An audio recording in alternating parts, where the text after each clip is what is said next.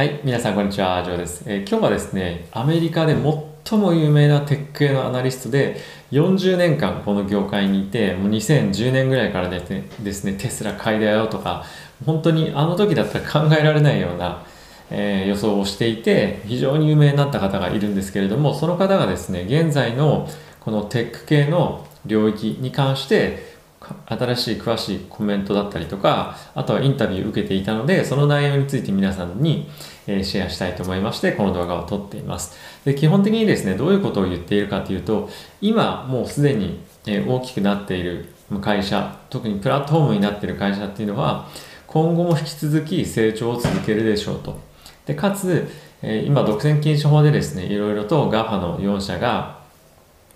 調査を受けてますけれどもカスタマーにとってユーザーにとって損を損をするようなことっていうのは今はないですよね基本的に。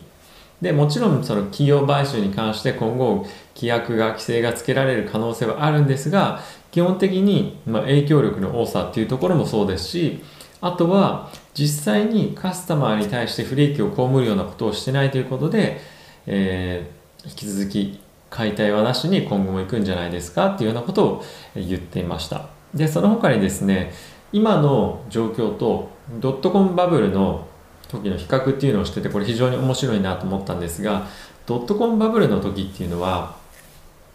収益の成長が全く不明確だった。そして見えてなかったんですねあの時っていうのは。で本当に将来なんか世界が変わっていくんじゃないかっていう期待感だけに皆さんあのなんていうんですか市場の参加者がお金を払ってたと。で実際にあの後は成長はついてこなかったんですよね。もうただなんとかドットコム新しいこれ鉄系の会社だって言われてれば買われていたと。そういう時代でした。じゃあ今はどうなのかっていうと実際にいろいろ IPO してバーンとかあの跳ね上がったりとかテック系の株が買われたりしてますけれども今回に関しては前回とは違って収益の拡大が伴って買われていると。いうこともあってですねあの異常なバリエーションに見えるかもしれないんですがそれに見合うような成長率を出してるっていうのも事実なことは忘れない方がいいんじゃないかっていうことを言ってます。何を言って最終的に何を言ってるかというとまだまだやっぱりテック系の特に大きいプラットフォームになってるところは拡大し続けるんじゃないかっていうふうに言ってます。あとですねその中で一つ重要な要素要素要素として挙げられていたのが新しいセグメント新しいカテゴリーを作った会社っていうのがあってそこは今後も継続して拡大していくんではないかというふうにま言ってました。具体的に名前が挙がっていたのでご紹介すると,、えー、と Uber、Microsoft、Apple、Amazon、えーアルファベット今の Google ですね。Facebook、Alibaba、Tencent、Visa カード、マスターカードっていうところを挙げていたんですけども、まあ、こういったところは今までになかった分野を作り上げてきたところだというとこもあってやはりまあそういうセグメントを作ったという貢献貢献もありながらも実際もうネームバリューもそこにきその業界といったらそこを思い浮かべるというようなことにもなっているし実際にリーディングカンパニーでありあり続けているにも、あのーことには変わりないのでやっぱりこういったところは外せないよねというふうなことも言ってました。特にあの Google なんかに関してはこのネットワークエフェクトっていうのが本当にすごくて例えば初めだったら検索エンジンしかなかったと思うんですけどその後に、え Gmail が出てきたりとかあとは今だったらクラウドもやってますし、えー Google マップだとか本当にもう周辺領域をどんどんどんどん拡大させていって影響力を増していくというようなことが今あると思うんですけども一旦そういう形で、えー、とプレゼンスをマーケットで作った会社に関してはもうなかなか誰も競争することができないし、えーこの立場を揺るがすようなことも今後はないでしょうと。しかしながら同時に彼らの成長っていうのも継続していくでしょうということをやっぱり言っているのでこれらの株っていうのはまだまだ非常に、えー成長を伴うあのせあの成長を伴って株価が上昇していくんではないかというふうに、えー言われていました。じゃあここ最近のあの新しく出てきた銘柄の中でどんなところが買いがいいのかっていうところにも言及してて、まあ、これはですねあの僕の意見じゃなくて彼の意見ですしこれの意見によって、えー買うか買わないかっていうのは皆さんのご判断次第かなと思うんですけど、えー出てた名前としては、えー、Shopify、Shopify、えー、NVIDIA、サービスナウ、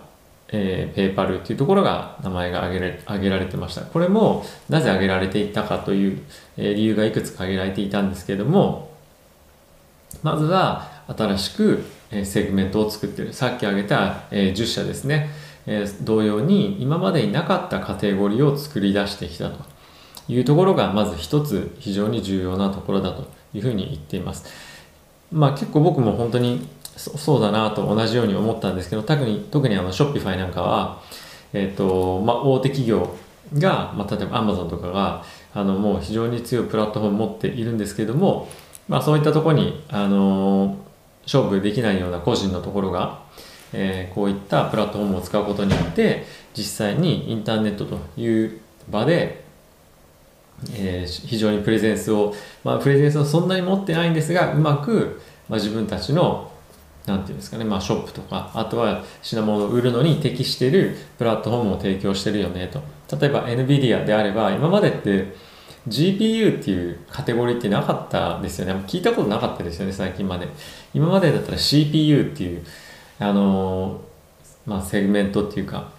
まあ、商品だけだったと思うんですけどもこの業界に対して新しく GPU っていうコンセプトだったりとか、まあ、そういった商品を投入してきたのが、まあ、NVIDIA ですと。で今回さらに、まあ、今回ちょっとこの NVIDIA の話ばっかりに今ここからなっちゃいますけどえっと ARM を買うことになったなったじゃないですか。で ARM は CPU の設計とかもしているのでこの NVIDIA の GPU を組み込みやすい形での設計っていうものを今後おそらくしていくでしょうと。なのでさらに NVIDIA の持っている GPU が生きるかつ NVIDIA の GPU をなるべく入れるような設計に基本することでえ相乗効果が見込めるというふうなこともえ言われているので今後も非常に継続的にえ強いシェアをえ確実にまあでもシリが鳴ってましたけどあの上げていくんじゃないかというふうに言われています。なのでこの本こういう感じで、まあ、カテゴリーメーカーというかあのカテゴリーを作っていってかつ、え非常に、まあ、現在でも、まあ、競争力を伴っている会社っていうのは今後も継続して、えー成長し続けるでしょうというようなことを言っていました。で今回やっぱこういう記事を見て改めて思ったのがあの NVIDIA は特に本当に別の記事でもまた書かれてたんですけどやっぱりその ARM との、まあ、買収あ買収というか合併でめちゃくちゃ、ま、今後も成長するっていうのを本当にいろんな人が感じてるんだなっていうのと同時に今すごい株価上がってるんですけどまだまだやっぱり NVIDIA に関しては強い成長が今後も見られるんじゃないかなと本当に感じました、まあ、ちょっと話はそれましたけど。でやっぱこういうことをですね今テック系の非常に有名な方がおっしゃってることもあって、うん、今株価が上がってることが、えーまあもちろんちょっと異常に上がりすぎているっていうのは少しあるんじゃないかなと思ってます。なぜなら他にですね今投資するようなセクターがないということも事実だと思うのでそこは気をつけないといけないタイミングが今後確実に来ると思うんですけどもその中でもじゃあどういったところに集中してテック系で見ていけばいいのかっていうのはこの方のですね今申し上げたようなえ銘柄っていうのが非常に参考になるんじゃないかなと。そういう見方も参考になるんじゃないかなと思ったのでご紹介させていただきました。またですね、え引き続きこういったニュースまあ、そのアナリストの方がですね、まあ、あのいろんなアナリストがいると思うんですけどこういう結構伝説的な、えアナリストがこういうコメントを出すっていうのはなかなか珍しいのでこういったところもですね皆さんにお届けしていけたらと、え思ってます。はいということで皆さん動画ご視聴ありがとうございました。また次回の動画でお会いしましょう。さよなら。